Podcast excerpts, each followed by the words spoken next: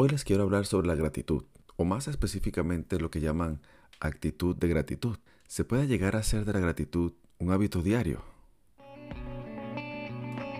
Hola, les habla Omar Alarcón y esto es Segundo Chance Podcast. Gracias por venir. Cuando se habla de gratitud y de tener una actitud de gratitud, mucha gente piensa en una conducta de alegría permanente. Eso que algunos llaman come flor. Una gente que no se preocupa por nada, la que todo le parece color de rosa, que siempre está alegre. Pero yo desde mi tribuna lo veo más como tener conciencia de manera permanente sobre lo que somos, sobre lo que tenemos. No solo aquello material, sin importar cuán pequeño nos parezca, de alguna u otra manera siempre vamos a tener algo que agradecer. Dijo Cicerón, la gratitud no es solo la mayor de las virtudes, es la madre de todas las demás. Y eso a mí por lo menos me hace mucho sentido, sobre todo cuando nos ponemos a pensar que sin gratitud no se pueden disfrutar muchas cosas o casi ninguna de las cosas que tenemos en la vida. Una persona que da por sentado todo lo que tiene no valora nada más y eso es muy muy importante. ¿Cuántas veces damos por sentado todo lo que tenemos sin detenernos a pensar lo afortunados que somos? Y vaya que damos muchas cosas por sentado. Para empezar, nuestra salud. Creo que estos últimos dos años nos han permitido tener una perspectiva más certera de lo importante que es tener salud. Nuestras facultades físicas y mentales, la capacidad que tenemos de caminar, de ver, de pensar, de hablar. Asumimos que la salud siempre es algo que vamos a tener y eso muchas veces nos lleva a desarrollar hábitos negativos que no son buenos para nuestro cuerpo, porque pensamos que nunca nos va a pasar nada. Nos dejamos llevar muchas veces, no hacemos ningún tipo de ejercicio activo, ni siquiera una pequeña caminata por allí. Alimentos que no nos benefician, no ponemos cuidado en el consumo de azúcar, por ejemplo, nos descuidamos con el peso, no nos atrevemos a probar rutinas o alimentos que pudieran beneficiarnos un poco más. Y no es crítica, es naturaleza humana, a todos, absolutamente a todos nos pasa. Muchas veces nos damos cuenta cuando ya es tarde y entonces ahí, por recomendación o más bien por instrucción médica, tenemos que adoptar unas dietas radicales, restrictivas, tenemos que salir a caminar a juro, mantenernos activos porque sí, porque el doctor nos dijo, porque es obligado, ahora porque ya no tenemos chance. Entonces no nos da tiempo a probar cambios paulatinos porque ya tenemos que quitarnos el azúcar permanentemente, o quitarnos la sal permanentemente, o eliminar algún alimento de nuestra dieta de manera permanente, de la noche a la mañana. Pero volviendo al hilo de la gratitud, es allí cuando debemos estar agradecidos porque tenemos un cuerpo sano y hacer todo lo posible por ayudar a mantenerlo sano. Estar agradecido con las cosas que podemos hacer. Por ejemplo, mi hijo mayor, él nació con una condición en sus pies llamada pie equinovaro. Es una condición congénita. Desde la barriga de mamá, desde aproximadamente las 20 semanas, cuando fuimos a hacer ese eco, nos dimos cuenta, bueno, el doctor se dio cuenta que el niño venía con los pies torcidos hacia adentro. Estaban tan torcidos que las dos plantas de los pies estaban de frente unas con otras al ser una condición que se le detectó desde la barriga, estuvimos muy al tanto de cómo venía formándose cada, en cada eco, porque acá en Australia solamente se hacen de 3 a 4 ecos en todo el embarazo, pero en cada eco íbamos pendientes y el hospital de verdad se portó muy bien con nosotros, dándonos instrucciones, dándonos información acerca de lo que estaba ocurriendo y nos pusieron de una vez en contacto con un médico ortopedista que nos atendió una semana antes de, de dar a luz y luego atendió al niño apenas apenas estábamos en el hospital, todavía cuando el niño tenía dos, tres días de haber nacido, él se acercó a, la habitación y nos comentó cuál era el tratamiento que le iba a proponer y así fue. Antes de dejar el hospital ya teníamos un tratamiento en la mano y el niño a las cuatro, de tres y cuatro semanas que tenía de nacido empezó su tratamiento. El tratamiento no fue corto, duró bastantes meses y a los cuatro meses tuvo que ser sometido a una cirugía para hacer una transferencia de tendón y hoy anda corriendo por allí, por toda la casa. ¿Cómo no estar agradecido por eso? Es una bendición, sobre todo enfrentando el prospecto de lo que pudo haber sido si él no hubiese recibido un tratamiento apenas nació o de haber sido una condición más severa, quizás tendría aún algunas dificultades para caminar. No fue un camino fácil, pero al final de cuentas él pudo tener, recuperar su condición en su pie con tratamiento, con masajes, con fisioterapia y hoy en día es un niño que camina por allí tranquilo, corre, no notas esa condición con la que nació y afortunadamente tuvimos el apoyo y el soporte para eso. Y ese es el punto que hablaba anteriormente, cuántas cosas damos por sentado. Caminar, hablar, escuchar, ver, son cosas que también tenemos que agradecer.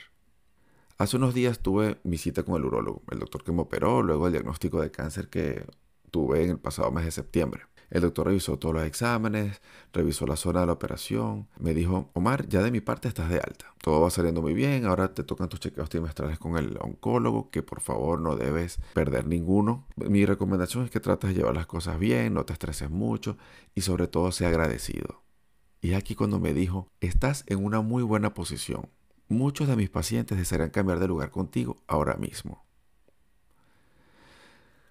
A mí nunca me ha gustado comparar las posiciones o comparar con otras personas o yo estoy menos enfermo o yo estoy más enfermo, pero esa frase me impactó, me abrió los ojos.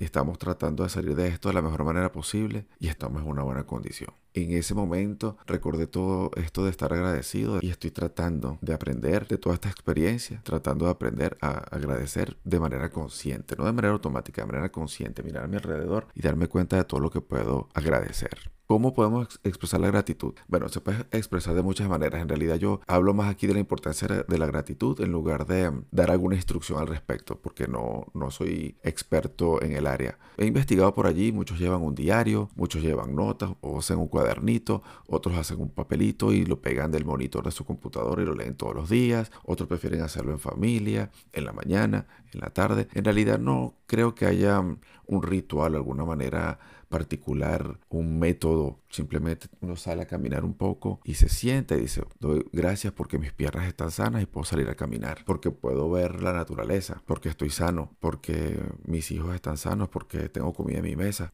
Eso también es una forma de agradecer, encontrar quizás algún tipo de grupo de organización, dar un poco de nuestro tiempo voluntario para ayudar a un grupo de personas. Yo encuentro eso muy noble. Lo importante es que lo hagamos de manera consciente, no de manera para limpiar el karma o quiero ser agradecido por esto, que bueno, me fue bien y me acuerdo los dos primeros días y después ya no, ya no hago más nada. Creo que hacerlo de manera consciente, de manera personal, nos va a ayudar mucho a sentirnos mejor y a tratar de buscar un propósito, que siempre es la idea, vivir con propósito. Hace unos meses un amigo me comentaba que estaba teniendo serios problemas en, el trabajo, tenía muchos problemas con, la persona que era su gerente, su manager. Y bueno, él decía, eh, nada, estoy tratando de si sigo aquí o busco otro empleo. Él en realidad no es de estas personas que le gusta cambiar mucho de empleo. No era feliz allí, no había posibilidad de moverse dentro de la misma compañía. Por alguna razón terminó forzado a salir de, ese empleo. La situación se, se puso bastante complicada y terminó forzado a salir. Resulta que en apenas un par de semanas consiguió un empleo nuevo. Han pasado ya varios meses. Conversé con él hace poco y, me decía, estoy muy feliz en mi nuevo trabajo, estoy muy feliz con mi nuevo equipo, eh, la organización es excelente, me han apoyado muchísimo, el ambiente no es tóxico. Me dejó al final una reflexión, me dijo, cuando salí de allí, del sitio donde no era muy feliz, salí con mucha molestia y lamentándome haber salido, culpando a esa gente porque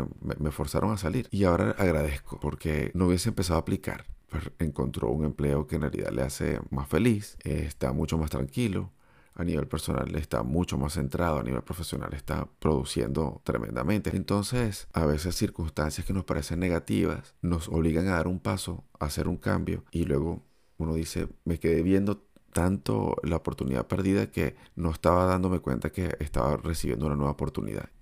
Este episodio lo estoy grabando por partes y ya se me está empezando a colar aquí el sonido de la casa otra de las cosas por las cuales estar agradecido. Hay una familia, hay una casa, estamos rodeados de gente que nos quiere. Ese es el tipo de cosas que uno también a veces da por sentado. En mi caso, dada la situación en la que he estado lidiando en los últimos meses, la familia y los amigos han sido parte fundamental en mi recuperación. No solamente la familia inmediata y los amigos cercanos, los cuales me han, y lo comenté en un episodio anterior, me han apoyado. Nunca me he sentido solo en este camino y no necesariamente tiene que haber una, una cercanía física. La cantidad de amigos que me apoyan a través de todos los canales de contacto posibles, los mensajes, gente incluso que yo no conozco personalmente, pero que de alguna u otra manera hemos hecho conexión, han eh, estado siempre allí. Un mensajito, un apoyo, siempre forman parte importante en cualquier proceso de recuperación o en cualquier proceso difícil que podamos estar pasando. Muchas veces damos a los amigos por sentado también. Qué importante es estar rodeado de gente que te apoya, que te quiere,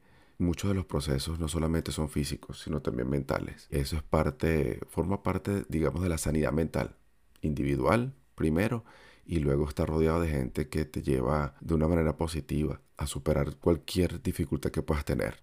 De igual manera, siempre he considerado la amistad como un camino de dos vías. recíproco. Así como nuestros amigos están allí para nosotros, para apoyarnos, para compartir momentos felices, es importante que uno esté allí para ellos. Porque mm, la reciprocidad de la amistad es una cosa que para mí es de alto valor. Uno no da para esperar a cambio, pero sí debe estar siempre presente cuando ellos están presentes para ti. Hace poquito estaba viendo una presentación de un fantástico comediante venezolano llamado Víctor Medina, alias Nanutria. Y en uno de sus especiales él decía, hacía una reflexión sobre los tiempos pasados y dijo algo que me gustó mucho. Por estar pensando en lo que no tuve, no disfruté lo que tenía. Nos ponemos a pensar cuántas veces nos pasa eso pensando en lo que no tenemos, pensando en, el próximo, no disfrutamos lo que tenemos, no disfrutamos en, tiempo presente. Esto no salió como esperaba, pero por lo menos hoy tuve una camita para descansar, tuve comida en mi mesa, tengo recursos y condiciones para salir adelante. Y no es conformarse, es reconocer que no estamos en blanco, que no estamos en cero. Una vez que vamos haciendo esto como parte de nuestra rutina diaria, va a ser mucho más sencillo. Hace unos días leí que al año 2022 le quedan 9%. Yo no soy muy fan de las resoluciones de año nuevo y al mismo tiempo pienso que el mejor momento de empezar a hacer un cambio siempre es ahora. Ya que estamos hablando de todo esto de la gratitud, ¿no les parece una buena idea hacer nuestro mejor propósito para rematar este 9% por todo lo alto, ejerciendo la gratitud? Todos los días. Como comenté anteriormente, no pretendo sugerir que se conviertan en un conejito de Energizer, repartiendo buena energía, buena vibra, alegría permanente, emocionando todo, a todo el mundo a su paso, porque es algo muy difícil. No sé si algunos han visto la serie Friends. Hay un capítulo donde Alec Baldwin hace un personaje llamado Parker que llega al apartamento y todo es alegría, todo es hermoso, positivo. Los agarra una cola y dice, wow, qué festival de luces tan bello. El grupo se enloquece por ese exceso de, de optimismo que tiene Parker. Allí hasta allí no estoy pidiendo que lleguemos, pero sí es bueno reconocer algunas cosas positivas, incluir esas cosas cuando tengamos uno de esos días en donde todo no sale tan bien como esperamos. Lo importante es cortar, interrumpir la, la emoción negativa y ponernos en lo positivo. Nos queda entonces comprometernos a crear un hábito de gratitud y empezar a desarrollar hoy mismo, desde ya, en el siguiente minuto, no mañana, no el lunes, una actitud de gratitud.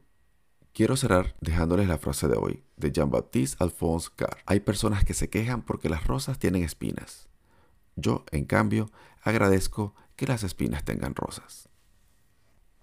Esto fue Segundo Chance Podcast, gracias por venir. Y recuerda, abraza la vida y ama todo lo maravilloso que hay en ella. La producción de Segundo Chance Podcast se hizo en Anchor and the music of this podcast belongs to the super talented Joseph McDade, who also can be found on josephmcdade.com slash music.